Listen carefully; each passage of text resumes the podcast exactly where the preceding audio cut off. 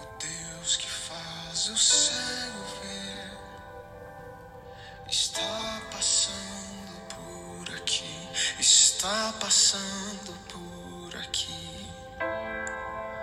O Deus que faz o surdo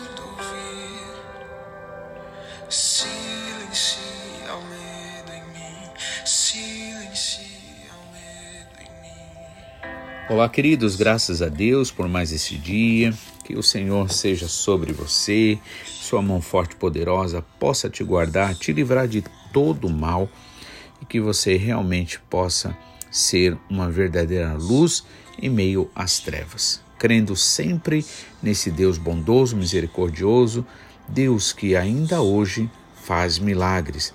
Assim como essa música de Gabriel Guedes que diz milagres ela é cantada. Que Deus abençoe você.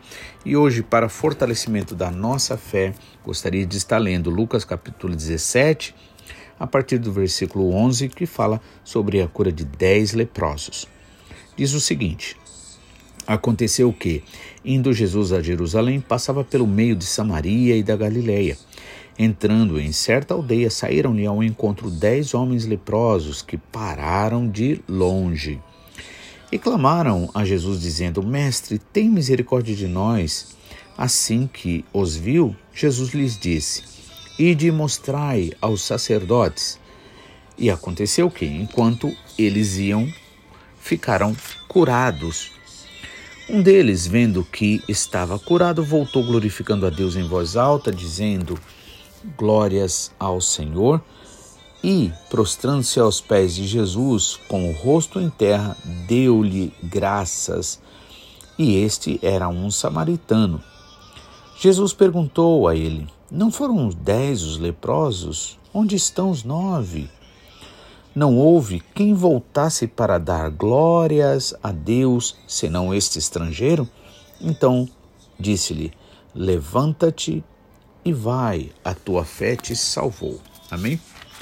Então, eu estava fazendo uma pesquisa sobre a lepra, hoje, na verdade, chamada de Hanseni, Hanseníase, porque já que a palavra lepra, ela traz muita, muito preconceito, uma carga de preconceito muito grande, devido é, ter sido considerada por muitos, é, por muitos povos né, como uma forma de castigo divino, e fora disso, a exclusão social que existia naturalmente, porque não se conhecia a cura para esta enfermidade. Então, a lepra, na verdade, né, ela é, é uma doença contagiosa, nós sabemos, ela ainda existe, né, ainda que existe cura e existe também vacinação para que a pessoa possa se precaver, né? No entanto, o objetivo da Bíblia não é fazer discriminação com ninguém em relação a certos tipos de doença ou coisas naturais. Na verdade, o objetivo da Bíblia é usar das situações naturais para nos trazer ensinamentos espirituais. E no caso, a lepra, por ser uma doença contagiosa, ou seja, o Antigo Testamento mesmo dizia que não se podia tocar uma pessoa leprosa, né? Ou seja, existia então duas é, orientações e duas visões, assim por assim dizer, é, em uma só atitude né, que deveria ser tomada. Uma delas seria, no caso, evitar a propagação. Né? Por outro lado, também é, seria uma forma de entender como um pecado, não a doença ser pecado em si, mas como fruto de um pecado. E aí, é, o, isso não só no, no, meio do povo de Deus, mas também fora do povo de Deus, exatamente porque era uma doença contagiosa, né? Então não podemos ter preconceito em relação à Bíblia por causa dessas situações em particular. O que precisamos é entender qual é o objetivo da palavra de Deus. Que é exatamente isso não é condenar, como Jesus Cristo disse, mas sim salvar os que têm consciência de que precisam da salvação. E aí, no caso, então, a lepra significa para nós espiritualmente o pecado, o sentimento ou qualquer tipo de atitude contrária à vontade de Deus que, nos, que leva à contaminação espiritual nesse caso. Veja que Jesus Cristo aqui ele está passando por meio de duas cidades, né, Samaria e Galiléia, sendo que Samaria, na verdade, era uma cidade onde o seu povo ali, os samaritanos, eles eram uma mistura do povo judeu com o, o povos da Síria, né? quando a Síria ali conquistou certo tempo a, é, o povo de Israel e ali é, houve casamentos e misturas, né? Sendo assim, os judeus mais puritanos, vamos dizer assim, eles discriminavam os samaritanos. E é interessante que Jesus Cristo, nesse caso, sempre acabava dando mais elogios ou reconhecendo sobre os samaritanos, e a gente vê algumas passagens assim na Bíblia, do que os próprios judeus, né? Então, Jesus muitas vezes disse: Olha, nem mesmo em Israel encontrei tanta fé. Por quê? Porque muitas vezes temos a tendência de nos acomodar espiritualmente. Achamos que nós somos melhores, que já conhecemos, que já entendemos e acabamos por é, perder muita coisa, né? Regredir também, em outras palavras, né? Eu gosto de lembrar que a vida, nesse caso, ela não é estática, parada, então ou você vai para frente ou você vai para trás, ou você progride ou você regride. E no caso, quando acontece essa acomodação espiritual, então há uma regressão, na verdade, né? Acabamos por é, deixar de ser usados por Deus, acabamos por é, regredir espiritualmente, né? E aí, no caso, é, só que Jesus vai passando ali no meio, ou seja, é nessa conjuntura de vida, é em meio a essa situação, vamos dizer, em meio ao certo ou errado, ao espiritual, ao carnal, que Deus ali trabalha. Né? A Bíblia diz que o poder de Deus se manifesta na fraqueza humana, né? na necessidade. Então, é, Jesus precisa passar por aquelas duas cidades. O versículo 12 diz que então, é, entrando ele em uma certa aldeia, saíram ao encontro dez homens leprosos que pararam de longe. Veja que a, a tendência né, do, do pecado em si é nos afastar de Jesus, né, nos impedir de chegar mais perto de Jesus. Ou seja, Quanto mais espiritual nós estivermos, quanto mais nós nos entregarmos ao Senhor, cremos, cremos no Senhor, ouvir a palavra dele, se fortalecer, nós com certeza nos aproximamos mais dele, né? Ficamos no centro, vamos dizer assim, da vontade dele. Mas quanto mais nós agimos carnalmente, mais nós nos afastamos, ficamos de longe.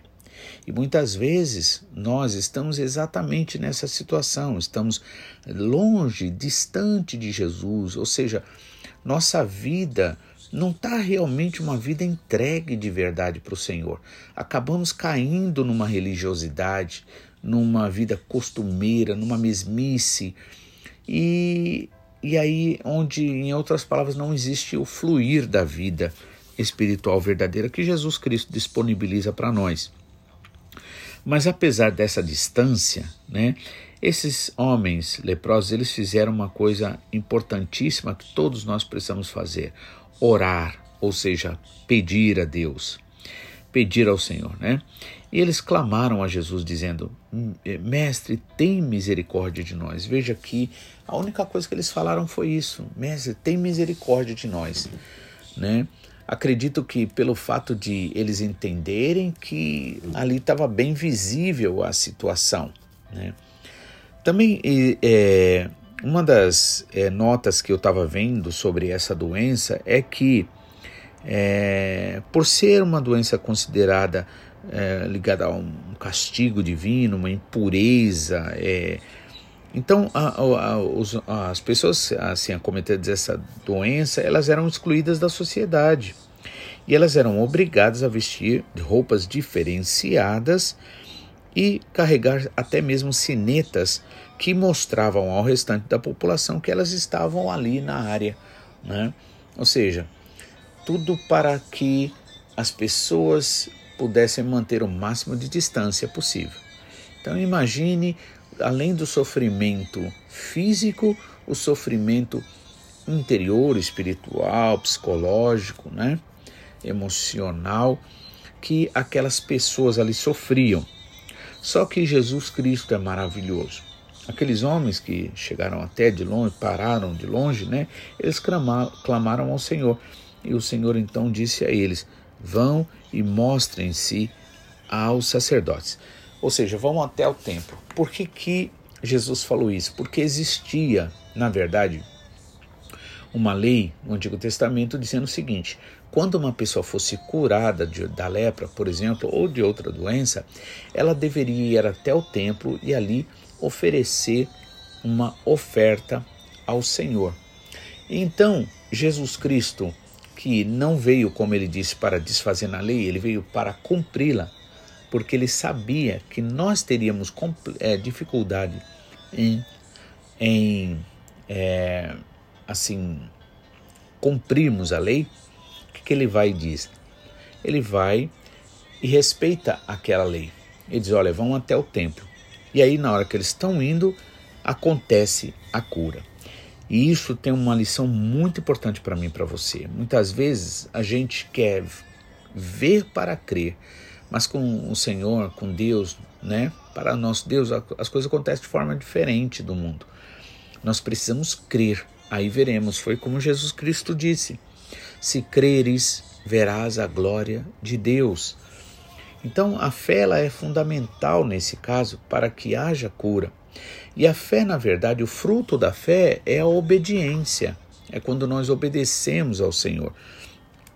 Então, eles obedeceram ao que o Senhor Jesus Cristo falou.